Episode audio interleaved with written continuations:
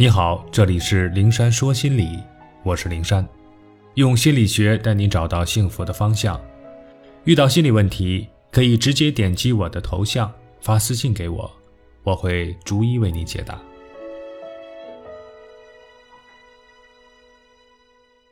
防守隐私的雷区，纵使闺蜜也不可侵犯。对好朋友、亲密的人毫无保留地敞开自己的内心世界，这是女性讨好者容易犯的错误，因为她们内心缺乏安全感。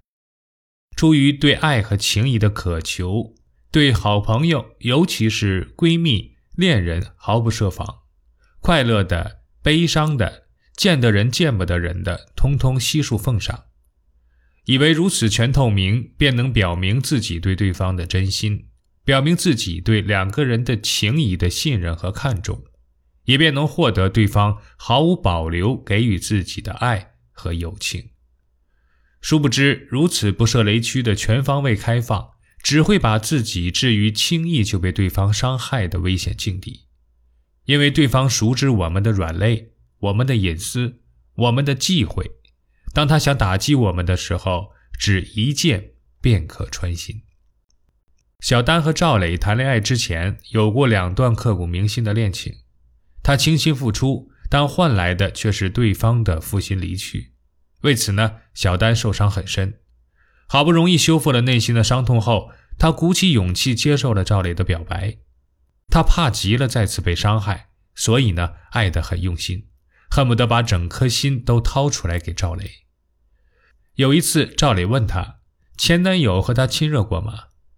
小丹沉默了一下后点点头。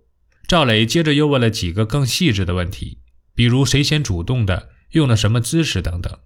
小丹心里是抗拒的，但为了表达自己对赵磊的真诚，又怕回避的话赵磊会不高兴，所以呢，他一一做了回答。可从那以后，小丹就陷入了无边的痛苦当中。两个人一有什么摩擦，赵磊就拿她和前男友的姓氏对她揶揄、挖苦加讽刺。说的话要多难听就有多难听，就如刀子一样，一下扎到了小丹的胸口。可他还不能还口，因为那样会引发赵磊更大的怒气。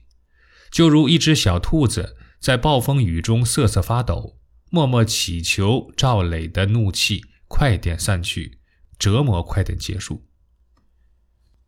林敏犯的错误和小丹大同小异。他大学毕业，在找工作之前，悄悄去做了整容，割了双眼皮，垫了鼻梁，开了眼角，整个人呢看起来比原来漂亮了许多。他也由此增加了不少的自信，笑容比以前灿烂了更多。很快，灵敏找到了满意的工作，并和几个新入职的女孩子相处融洽。他每天抢着打扫办公室卫生，为前辈们的杯子蓄满茶水。也时不时帮那几个和她一样新来的女孩子整理资料、收拾桌面，大家都很喜欢她，常常夸她热心勤快，是一个懂事的女孩。有一天，新来的女孩中有一个叫蒋云的，悄悄对灵敏说：“哎，你的双眼皮真好看，我这个单眼皮啊，每天贴那个双眼皮贴太麻烦了，真想去割个双眼皮，可是又没有勇气。”赵敏立马觉得蒋云如此信任自己，对自己说这么贴心的话，实在是感动。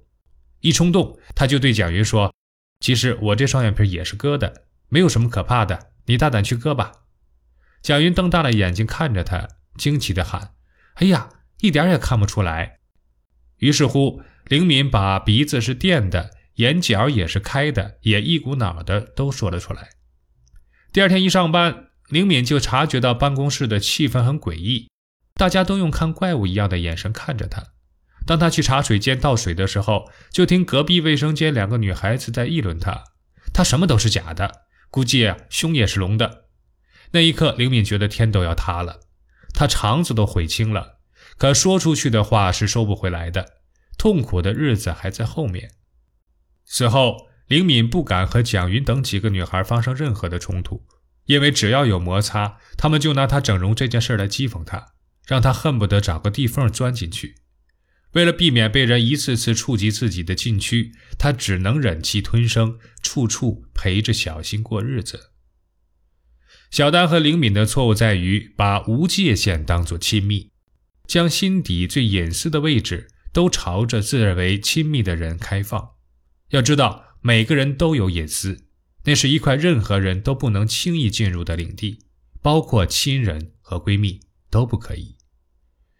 讨好型人格的人，因为缺乏边界意识，缺乏隐私的保护意识，才会如此由着亲密的人肆意踏入，并拿着这些隐私当武器来肆意的伤害他们。面对这样的伤害，要自救，就要不顾情面的狠狠反击。心理的禁区绝不允许被人肆意触犯，容忍一次就会有无数次。不要因为对方是自己亲密的人就不忍心、不好意思。想一下，他们能够如此不尊重我们，不顾及我们的隐痛，来一次次的伤害我们，我们又何必念及情分？所谓骂人不揭短，打人不打脸，他们却是什么是禁忌就提什么，这是对我们自尊何等的漠视和欺辱！老好人懦弱，也要为自己的自尊而战；害怕得罪人，也要绝地反击。告诉他们什么叫尊重，因为忍气吞声只能换来更大的不尊重。越是讨好，反而越不被人当回事。告诫讨好型人格的姑娘们，不要拿掏心窝子来换友情和爱情。当我们对别人毫无保留的掏心窝子的时候，想一想。对方是否也同样如此的敞开心扉对我们呢？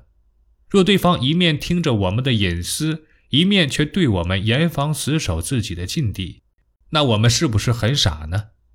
所以，任何时候都要防守自己隐私的雷区，纵使最爱的人和闺蜜，也不能轻易触碰，否则受伤的只能是自己。